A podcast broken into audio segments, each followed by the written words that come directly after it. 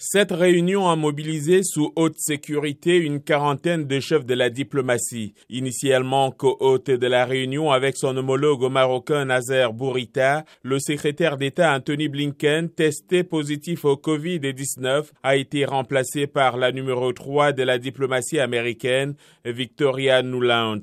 Nous sommes rassemblés pour partager l'engagement d'assurer la défaite durable du groupe État islamique en Irak et en Syrie à travers le le continent africain et dans le monde entier, a affirmé Madame Nuland. C'est la première fois que cette coalition, lancée en 2014 et qui rassemble 84 États et organisations dont l'OTAN et Interpol, tenait cette assemblée sur le sol africain. Aujourd'hui, 27 entités terroristes basées en Afrique sont inscrites sur la liste des sanctions du Conseil de sécurité des Nations Unies, a indiqué M. Borita. Un total de 1,4 million de personnes ont été déplacées en 2021 en Afrique de l'Ouest en raison des conflits dans la région, a-t-il précisé. Au Sahel, le nombre d'incidents terroristes a augmenté de 43% entre 2018 et 2021 selon les chiffres du contre-terrorisme américain.